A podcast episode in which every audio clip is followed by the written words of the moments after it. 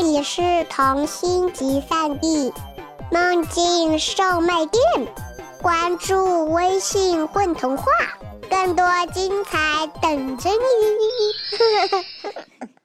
嗨，你好呀，我是今天的混童话 DJ 格雷斯。一个以打猎为生的猎人，怎么会变成做奶酪的厨师呢？甚至把他的猎枪都摔坏了。答案就在今天的故事中。我就喜欢做奶酪。有个猎人迷路了，他在森林里怎么走也走不出去。渐渐的，他发现周围的树都变成了蓝色，很大很大的树，树干是深蓝色的，树叶是浅蓝色的，树叶的脉络是湖蓝色的，有的。还有树洞，树洞是藏蓝色的。猎人朝树洞探头望去，正好看见一头熊微缩在树洞里，正张着亮晶晶的小眼睛望着他呢。这只熊突然一把伸出大爪子，抓住了猎人。你、你、你、你要干什么？你、你要不要尝尝我做的奶酪？熊在树洞里瓮声瓮气地说：“什么？”猎人简直不能相信自己的耳朵。“呃，我我做的奶酪相当好吃。”“哈哈，真的假的？”猎人不信。熊侧了侧身子，从树洞里钻出来，一只手仍然不忘抓着猎人的衣领。“呃，是这样，我是一只极其爱好做奶酪的熊。”熊搓了搓两只熊爪，看了看猎人，熊迅速的又把熊爪搭在了猎人肩上。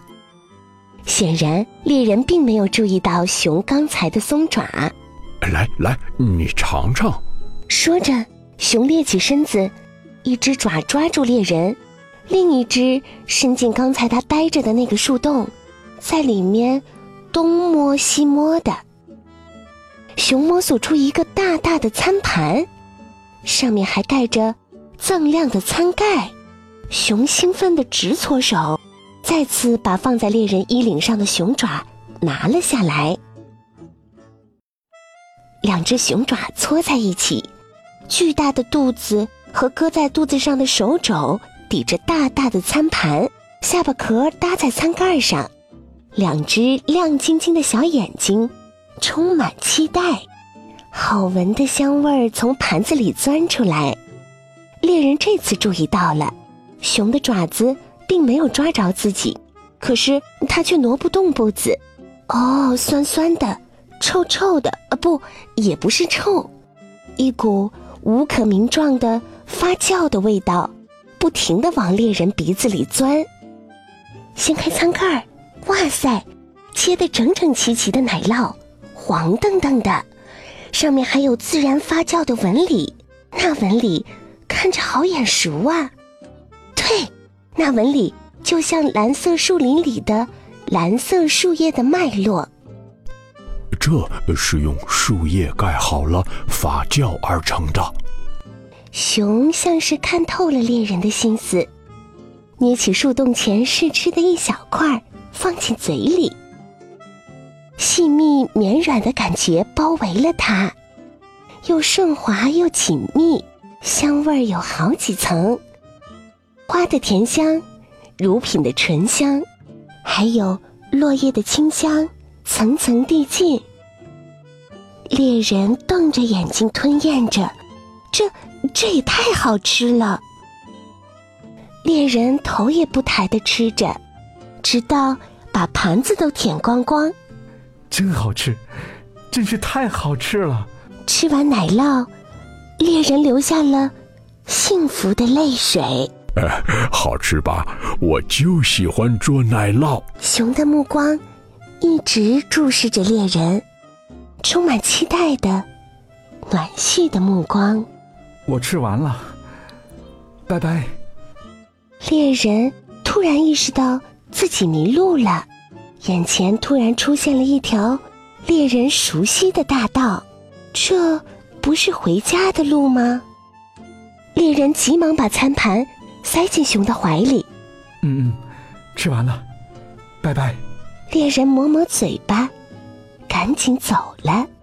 熊呢？熊并没有挽留猎人，而是寂寞的挥挥手，回到了他一个熊的树洞餐厅。猎人带着满口的鱼香和忐忑的奇怪的心情回到了家。一连几天过去了，一点儿异样都没有。猎人开始觉得那天的奇遇是场梦。可是，这梦也太香甜了呀！猎人开始无比怀念起熊做的奶酪。深蓝色的盘子上，那黄澄澄的甜香；仔细品，还有香醇的乳香和淡淡的甜香。舌头像是在柔软细腻的包裹下，尝遍了四季。先是有点冰冰的，奶酪的最外层，这一定是在地窖里储藏过的奶酪呢。冰冰的细碎的那层，就像冬天。冬天很快过去了，花香展露出来，花瓣般柔软，花蕊般细密的味道裹着舌头。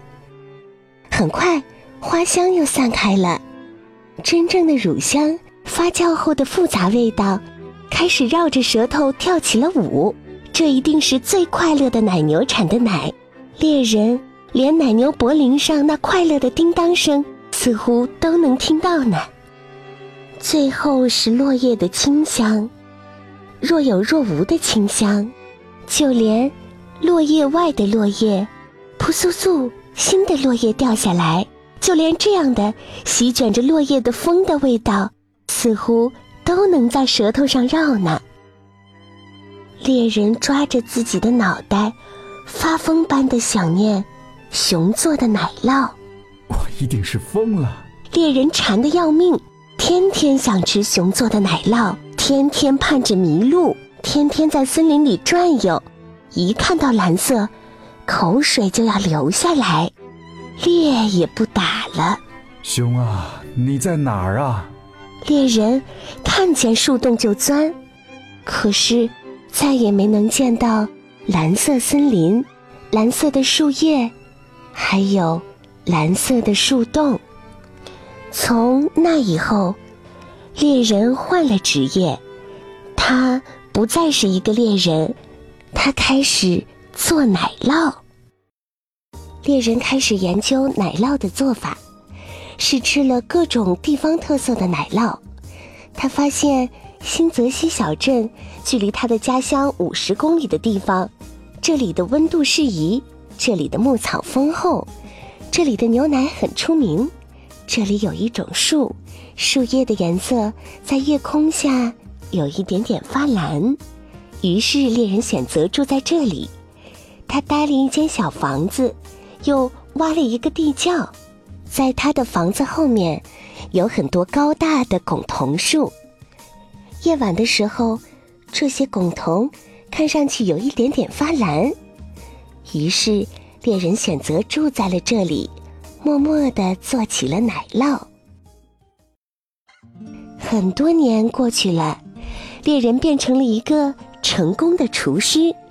他做的奶酪大餐远近闻名，好多人慕名而来，专门来吃他做的奶酪。在他的餐厅里，有一道专门的菜，叫奶酪面条。把奶酪擦成丝状的长条，撒上香料。就这么吃进去，这么吃，不腻吗？排队的人群小声议论着。这是在猎人的餐厅门口，排队的人已经拐来拐去，拐了好几条街。人们带着好奇的心，咽着口水来到这里。可能会腻吧，但是据说这一家的奶酪怎么吃都不腻。猎人的餐馆选用了。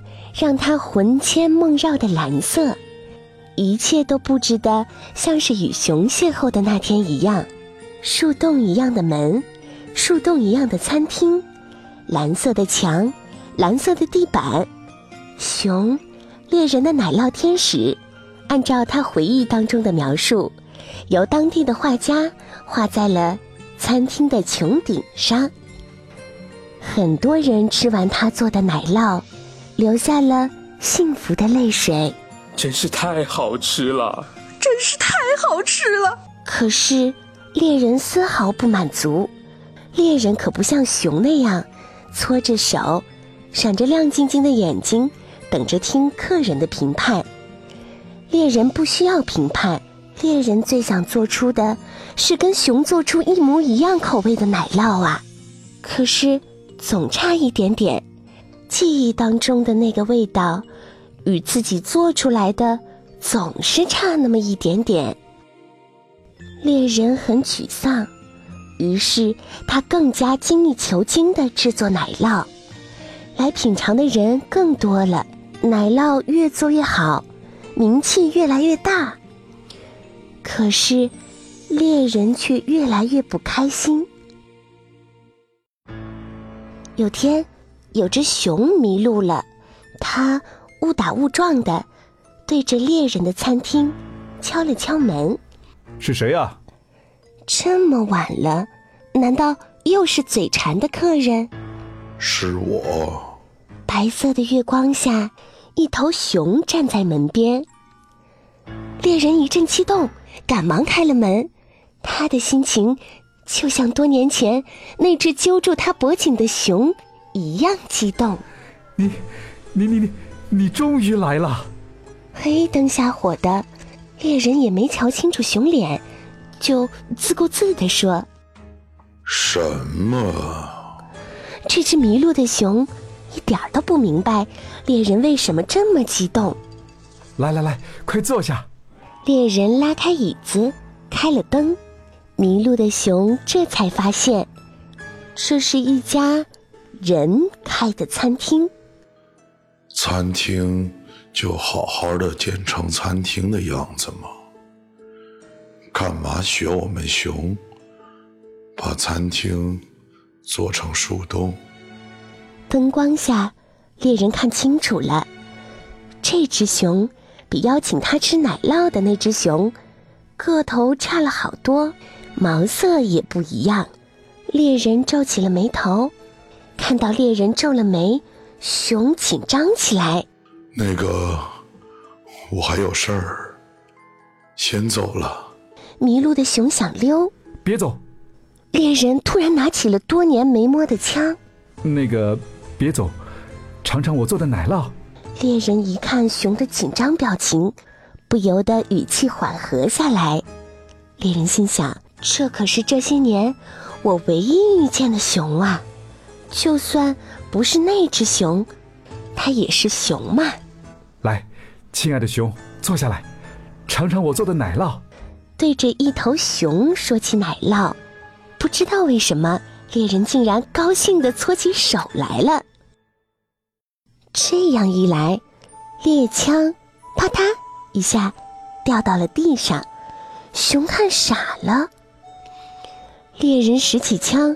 然后猎起半个身子，一只手臂在送餐口摸来摸去。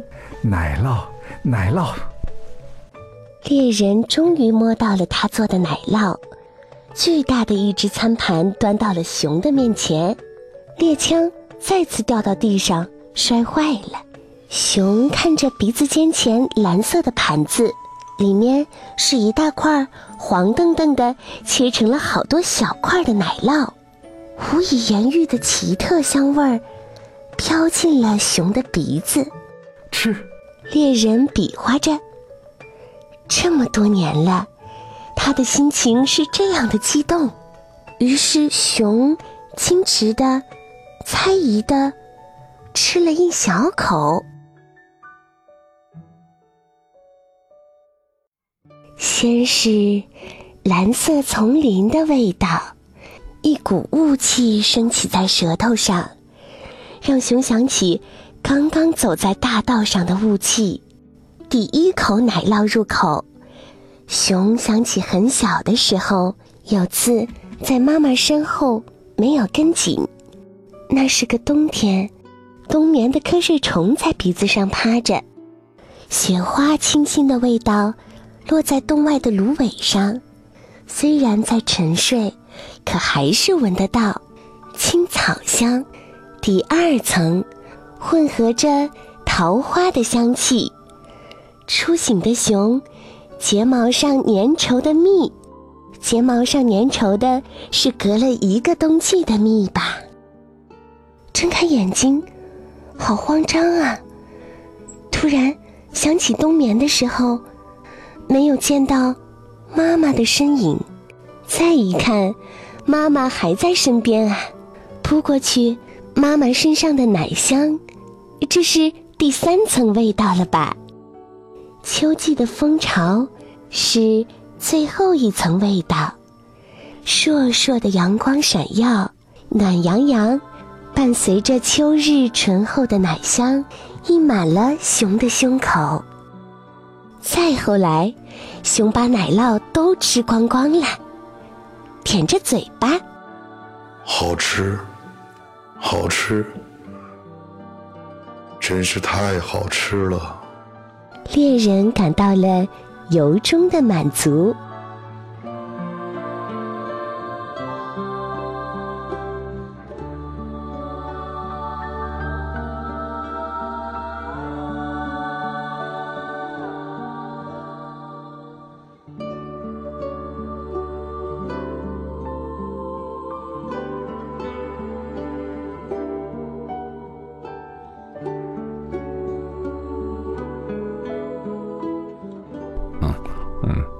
好，我是郝晶晶，我是爱做奶酪的熊。